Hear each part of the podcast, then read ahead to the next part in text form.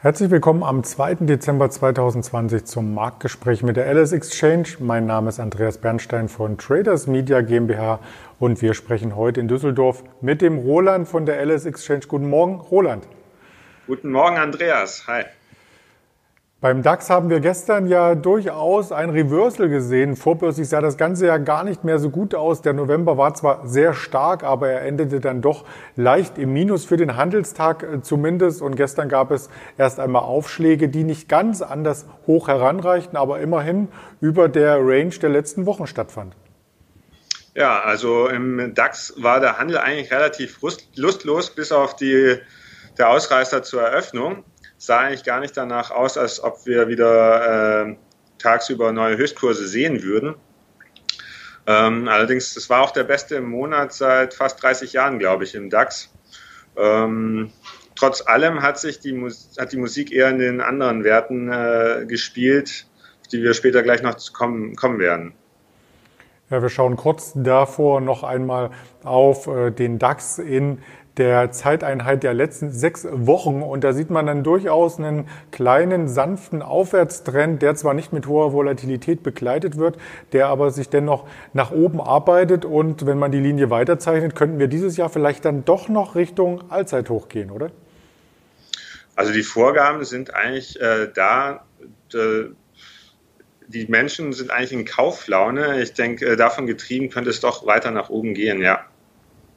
Und ein Rekordhoch hatten wir auch gestern an der Börse vernommen, und zwar beim Nasdaq, beim US-Technologie-Barometer. Der stieg auf das Rekordhoch und hat damit sein Septemberhoch noch einmal übertroffen. Und angefacht war das Ganze natürlich von den Technologiewerten, die hier auch sich gegenseitig ähm, Paroli bieten im Sinne von, die sich gegenseitig auch aufkaufen und fusionieren. Und da hast du uns eine sehr spannende Story mitgebracht.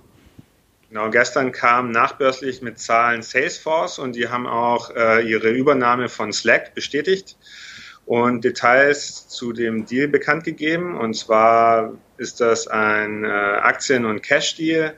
Sie werden, ähm, glaube äh, 26,79 Dollar zahlen für jede Slack-Aktie plus 0,08 Aktien Salesforce-Aktien knapp. Das sind umgerechnet ungefähr auf dem Kurs 46 US-Dollar. Ähm, Aktie von Slack steht bei uns aktuell bei circa 36 Dollar. Das ist ein leichter Abschlag auf den Übernahmekurs. Sicher noch die Ungewissheit, ähm, wie der Salesforce-Kurs ist und bis man, bis wann man sein Geld bekommt. Ähm, allerdings war es dann so, dass trotz fantastischer Zahlen Salesforce gestern natürlich im Minus war. Die Aktie ist sehr gut gelaufen dieses Jahr. Sie läuft eigentlich äh, immer prächtig. So der, die beste Aktie oder die mit dem größten Wachstum in dem Sektor. Für alle, die Salesforce nicht kennen, sie bieten äh, Software für Unternehmen an, die es einfacher machen soll, äh, zu den äh, Kunden, äh, Kundendaten zu erfassen und alles andere auch, was das Businessleben leichter macht, quasi wie die SAP es auch versucht im großen Stil.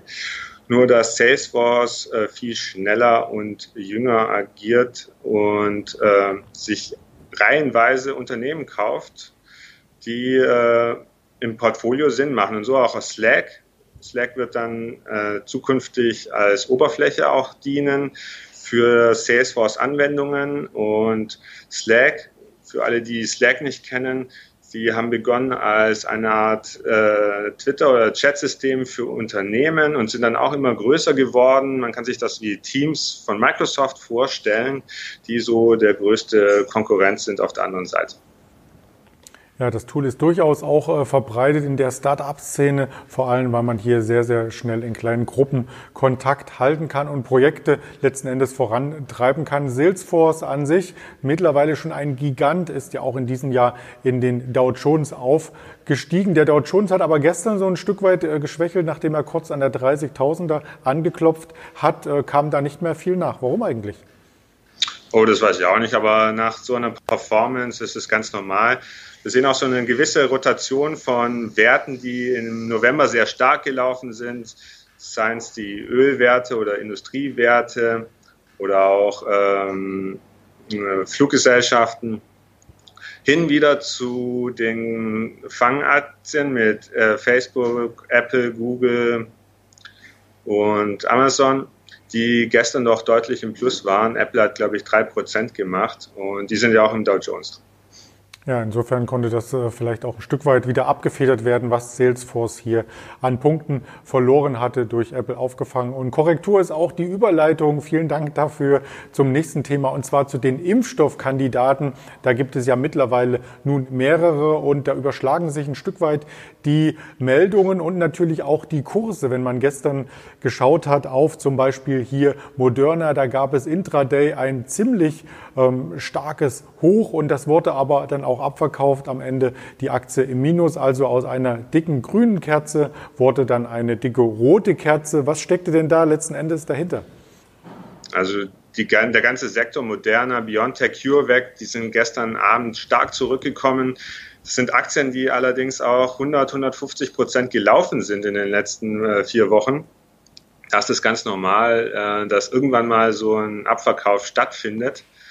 Und da kann das eine zum anderen führen, wie eine Stop-Loss-Limite, die getriggert werden und dann der Kurs fällt und dann weitere Stop-Loss-Limite getriggert werden, das ist wie eine Lawine sozusagen. Und das kann allerdings auch schnell wieder sich umkehren. Wir hatten heute Morgen die Meldung, dass äh, das, äh, Großbritannien BioNTech, den BioNTech-Impfstoff zulassen, zulassen wird. Und die Aktien sind jetzt natürlich alle wieder in äh, äh, Kurs, äh, in Feierlaune. Biontech ist wieder plus sieben Prozent, Moderna auch. Und auch die CureVac sind schon wieder drei Prozent im Plus. Und auch die Pfizer, die zusammen mit BioNTech den Impfstoff vermarkten, äh, sind knapp zwei Prozent im Plus. Also das sieht äh, vorbörslich wieder sehr, sehr gut aus. Und so ein bisschen für Verstimmung haben sicherlich gestern auch einige Videos, die man im Internet finden konnte, von Probanden aus den Teststudien gesorgt. Also gerade bei Moderna gab es einige Videos, wo dann die Probanden über erhöhte Körpertemperatur und sonstiges klagten, was, wenn man sich die Videos äh, noch einmal anschaut, jetzt nicht ähm, sehr, sehr ähm, sportlich aussah, wie die das geschildert haben. Also da ähm, ist es schon, ähm, ja, wie soll ich sagen, mit Nebenwirkungen behaftet, die Einnahme Einnahme des Medikamentes erst einmal. Ob das natürlich langfristig vor Corona schützt, das möchten wir alle hoffen und äh, auch damit positiv in die Zukunft blicken. Ganz lieben Dank erst einmal von dir, für dich, für diese Expertise. und einen schönen Handelstag nach Düsseldorf. Danke dir, Andreas. Tschüss. Und gerne können Sie das Ganze noch einmal aus Aufzeichnung hier sehen bei Spotify, dieser Apple Podcast und natürlich den Social Media Kanälen uns folgen. In diesem Sinne bleiben Sie am Puls der Börse letzten Endes und gesund. Ihr Andreas Bernstein von Traders Media GmbH zusammen mit der LS Exchange.